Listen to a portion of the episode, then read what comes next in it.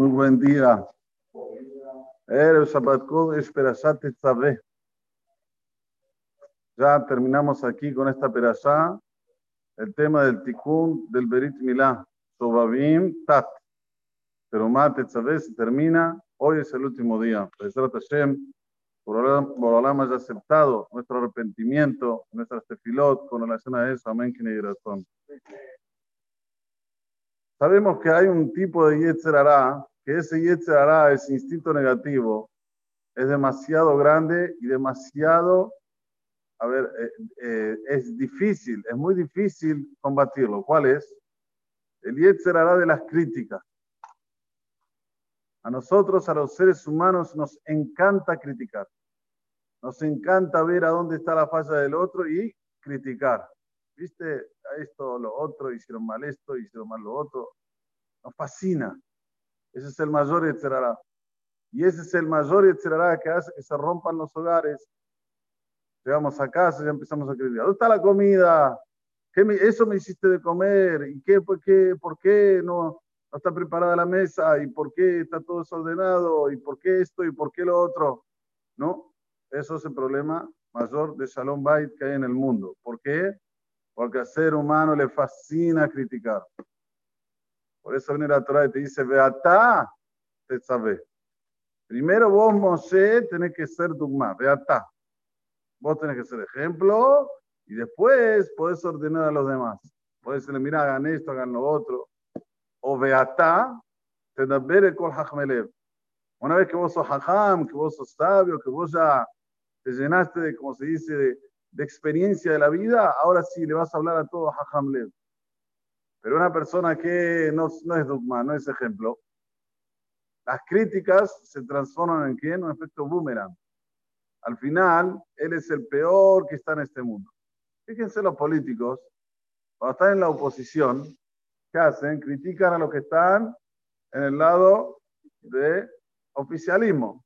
Le dicen, mira, hacen mal esto, hacen mal lo otro, mira esta mujer lo que hace, lo que deja de hacer. Y después, cuando se juntan, ¿qué dicen? O son peores de los que estaban anteriormente. Son peores de los que estaban. ¿Eh? Todos amigos, todo bien. Por eso que la Torah es tan linda, nos enseña a vivir. Sabemos que cuando una persona es rígido, el que le trabaja no le trabaja para que él sea competente, sino para que el patrón rígido se quede conforme. En un momento que el patrón esté rígido, se da vuelta o se va, el empleado que es empleado, ¿qué hace? Hace lo que quiere. Hafla, el patrón se fue y a la hafla. Sin embargo, cuando el patrón es Adami, sabe lidiar con los empleados, los hace mostrar que son como un equipo, los respeta. Llegó tarde, le dice, ¿qué te pasó, querido? Vení, toma un café, ponete fuerte. Ahí, todos diferentes. Además, da cuenta sobre Shmuel Barshilat, que era un Rosh muy amable con los Talmidim. En cierta ocasión se enfermó. Bueno, pasó un largo tiempo, volvió a la Yeshiva. Preguntó ahí a los que estaban en la Yeshiva, a los Ramim, a los que enseñaban. Le dijo, ¿cómo estuvo todo este tiempo que yo no estuve? Muy bien. ¿Faltaron chicos? Ni uno. ¿Hubo atmadá? ¿Quedaron firmes? Obvio.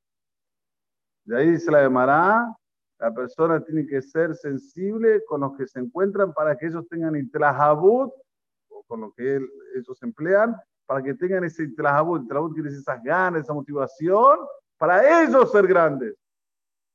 No para que trabajen para ti. No, para que ellos sean líderes. Este es el ejemplo de Beatá Tetzabé. Primero vos, después ordenás. ¿Y cómo ordenar? Cuando vas a ordenar, también no puedes ordenar tipo... En el mundo occidental no hay camino del medio. O militares, o democracia, libertinaje, todo permitido, orgullo gay, pa, pa, pa, pa, pa. Pará, anda despacio. No, no hay, no hay, no hay término medio. En la Torah, todo es término medio. Así es el Rambam. No hay aquí una persona que puede decir yo soy más que el otro, entonces por eso yo puedo eh, eh, estar eh, arriba de él. Por el contrario, el Ramban, cuando le escribe su carta a su hijo, ¿qué dice? siempre tenés que ver al otro que está arriba de ti. Porque si es pobre, tiene ese judío más que vos. Tiene un nisayón que vos no lo tenés. Y si es rico, seguramente Borobalam le dio la riqueza porque hizo un zehut muy grande. Si no, Borobalam no se lo hubiese dado. Si es hajam, es más hajam que vos, tenés que darle que vos. Y si no es hajam, es porque lamentablemente no le enseñaron. Así hay que ver la vida. Con estos ojos. Otra cosa, y con esto finalizamos. Cuando Mosé ordenó en Perashat Terumá que traigan plata, oro, eh, plata, cobre y todos los ingredientes para que se haga el Mishkan.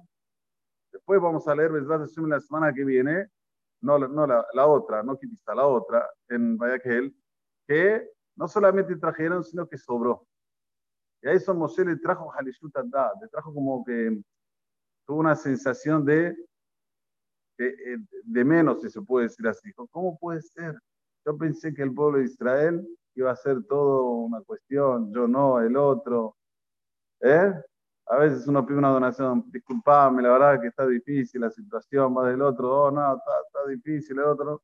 Aquí no solamente no está difícil, sino Bejoter, sobró.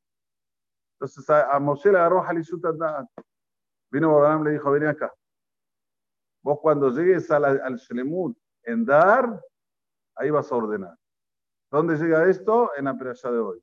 Beatá, sabe. No hay que tener Halisut Dad porque los otros dan. Por el contrario, hay que ponerse alegre, hay que ponerse contento. Cuanto más los otros dan, más uno tiene que tener ese, esa quina linda, esa vida positiva de querer imitarlo, de querer estar con ellos. Y es esto lo que tenemos que llevar, Bezrat Hashem. Algunas enseñanzas, esta lindísima perashá, que parece una perashá entre nosotros, ¿no? que no nos dice absolutamente nada. Otra vez hablando de lo que había en Mishkan, los Korbanot, la, ropa de los Kohanim, yo no soy Cohen, no existen más los Kohanim, o sea, no existe más el Midash. Sin embargo, tiene muchas enseñanzas actuales, actuales. Como dijimos en toda la semana, cómo la persona tiene que educar a sus hijos. Ahora, cómo tiene que educar, cómo ser con su empleador, cómo siempre una persona amable, una persona que él es el ejemplo. Ahí sí, Besrat Hashem, vamos a tener todo lo mejor. Amén, que ויחנן הקשה אומר הצעה הקדוש ברוך הוא יזכות ישראל. לפיכך הרבה להם תורה ומצוות, שנאמר לנו נחפש למען צדקו, יגדיל תורה ויגדיל.